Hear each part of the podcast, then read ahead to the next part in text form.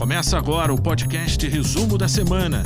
Todos os destaques do que foi notícia durante a semana na Câmara do Rio.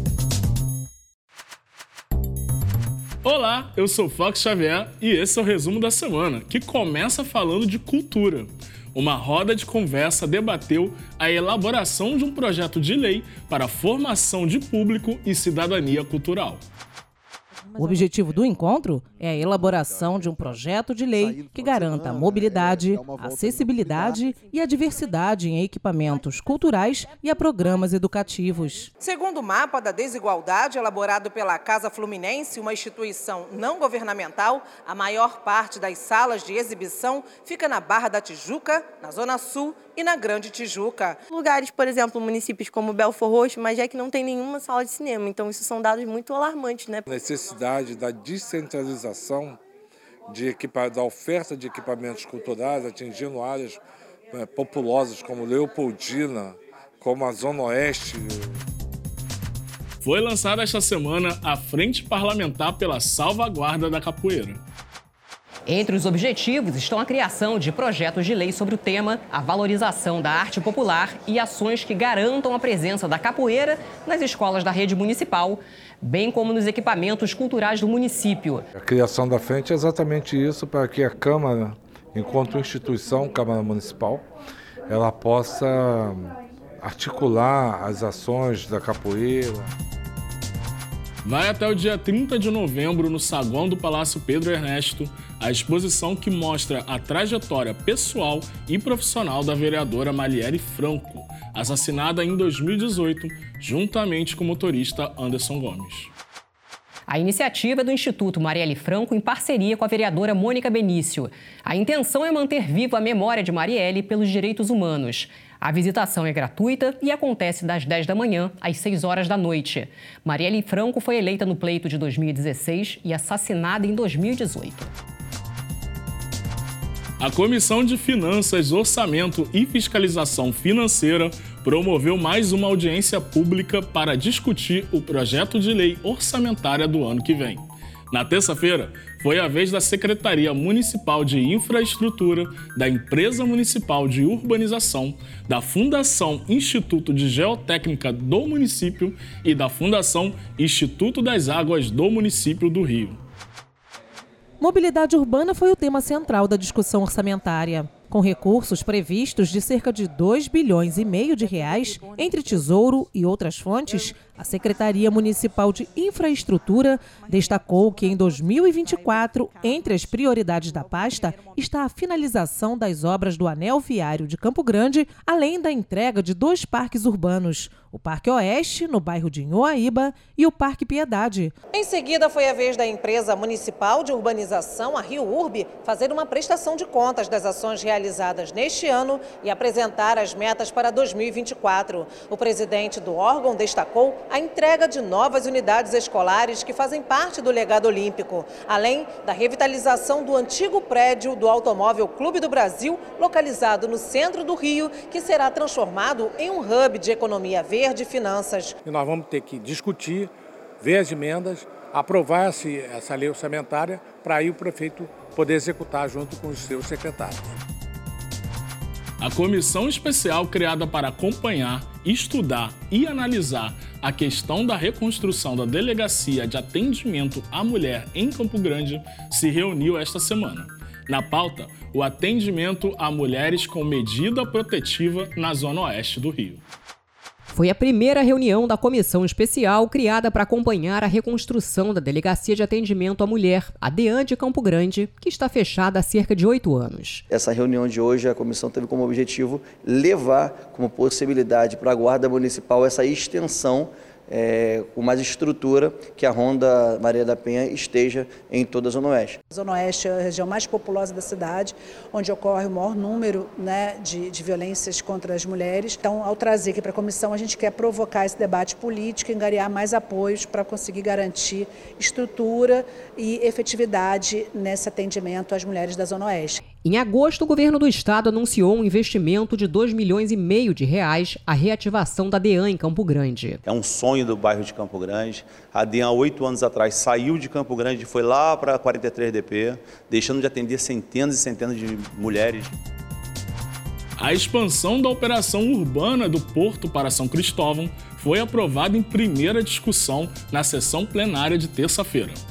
Parte do parlamento quer alterações no projeto para votá-lo em segunda discussão.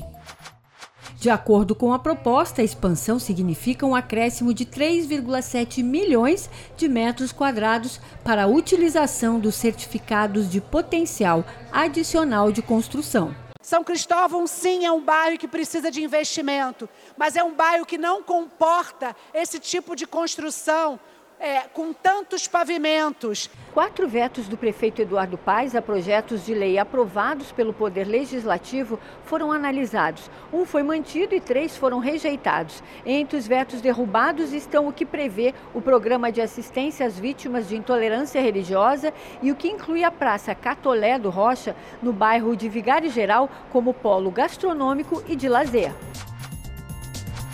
A Comissão Permanente de Trabalho e Emprego realizou uma audiência pública para discutir a situação de catadores e catadoras de recicláveis no município do Rio.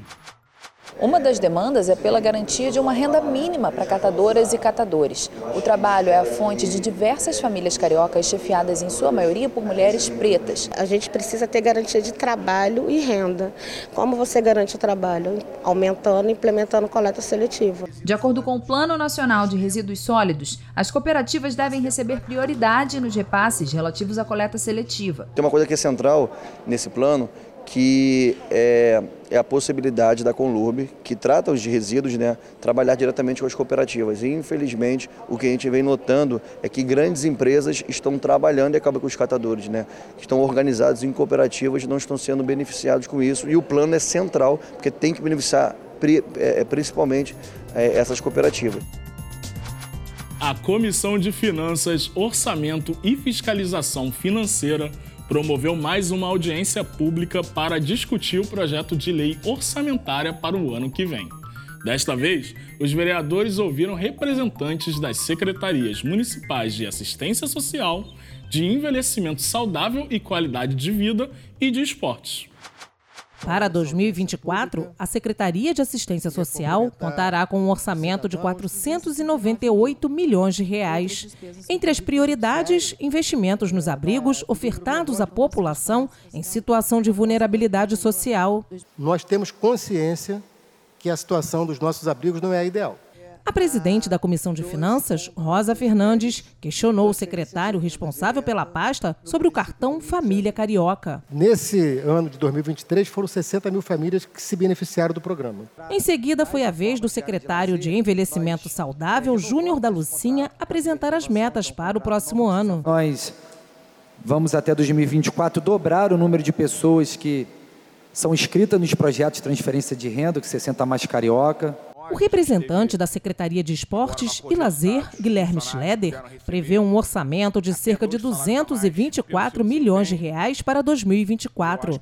A pasta terá como prioridade as 26 vilas olímpicas localizadas em vários bairros da cidade, que receberão investimentos no valor de 20 milhões de reais, e o programa Rio Informa, que contará com recursos no valor de 59 milhões e 700 mil reais. Na sessão extraordinária de quarta-feira, foi aprovado, entre outros, o projeto que autoriza o funcionamento de locais para bronzeamento artificial na cidade. A medida era muito aguardada e recebeu o apoio de profissionais da área que ocuparam as galerias do plenário. Através da luta delas e da organização delas, vimos que de fato existe um problema no município que só acontece no município do Rio de Janeiro, é, devido a uma lei de 2003 que acaba proibindo que elas pudessem exercer a profissão de personal bronze.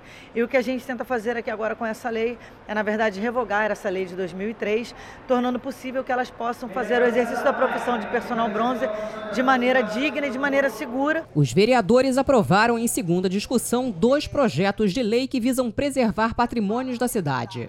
O primeiro tomba provisoriamente por interesse histórico, turístico e cultural a sede do Tribuna da Imprensa, reconhecendo a importância do jornal para a história do Rio de Janeiro.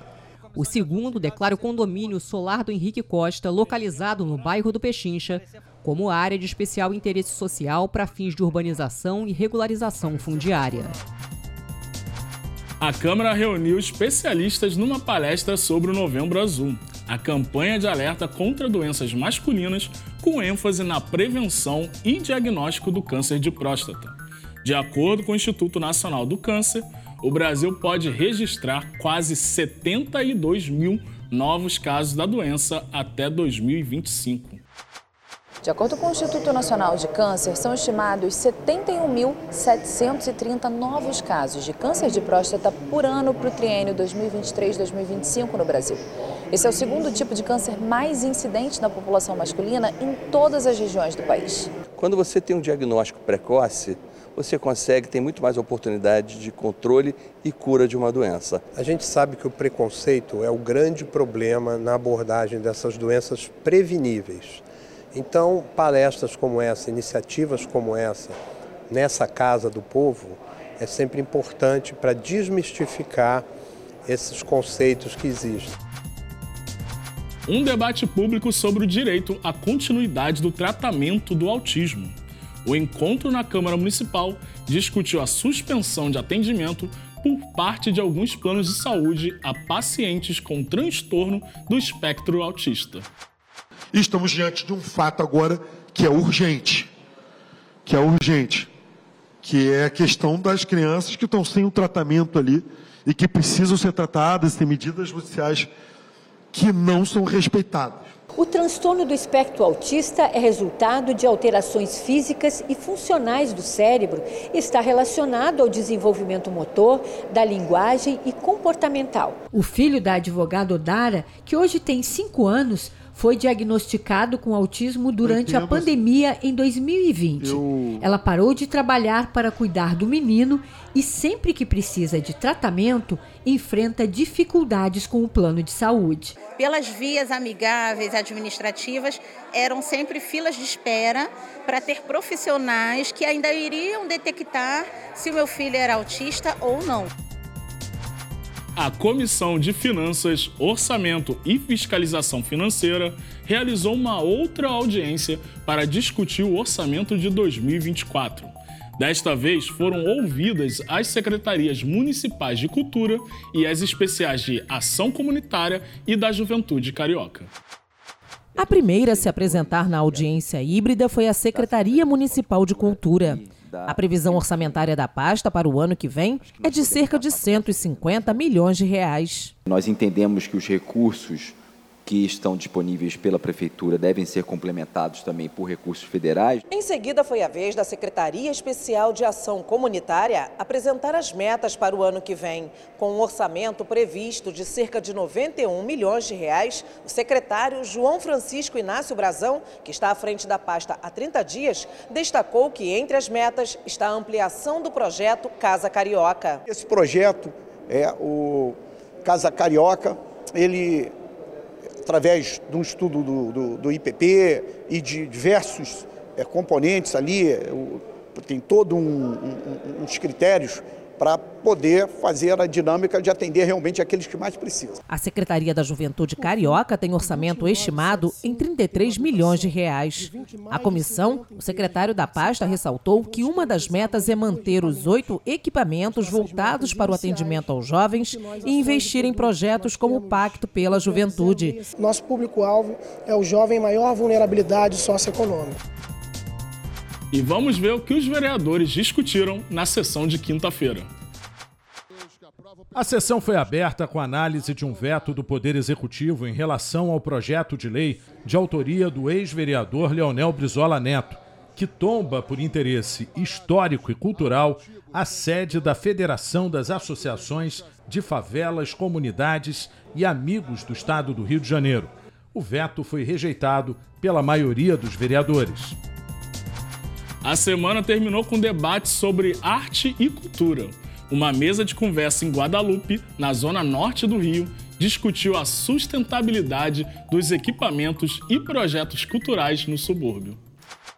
O debate foi promovido pela Comissão de Cultura da Câmara Municipal e contou com a participação do secretário de Cultura do Rio, Marcelo Calero. Grande parte dos nossos editais é direcionado aos nossos territórios e nós temos uma série de mecanismos que garantem que os nossos territórios sejam cada vez mais representados, tenham cada vez mais visibilidade como grandes produtores, fazedores de cultura que são. Inaugurada em 2006, essa é a primeira sala popular de cinema digital do Brasil. Tem selo carbono livre e pode ser considerada uma das maiores exibidoras de filmes nacionais no mundo. Um dos objetivos do encontro desta sexta-feira foi justamente apurar formas de dar sustentabilidade a projetos como Ponto Cine. Que daqui saiam não só ideias, mas políticas públicas que deem suporte à atividade cultural nessa região. E no último evento da Semana de Cultura, uma roda de conversa debateu as necessidades, políticas e ações para a formação em gestão cultural. A ideia é ouvir estudantes e gestores da sociedade civil, analisar as necessidades da área e planejar editais e currículos de cursos. Este evento foi organizado pelo vereador Edson Santos. Que a gente quer oferecer elementos para que essas pessoas possam se habilitar em apresentar seus projetos, receber recursos e colocá-los para a visualização de todos. O resumo da semana fica por aqui. Obrigado pela companhia e até o próximo. Você ouviu o podcast Resumo da Semana? Acompanhe as notícias sobre a Câmara do Rio em nosso site câmara.rio e nas nossas redes sociais, arroba Câmara Rio.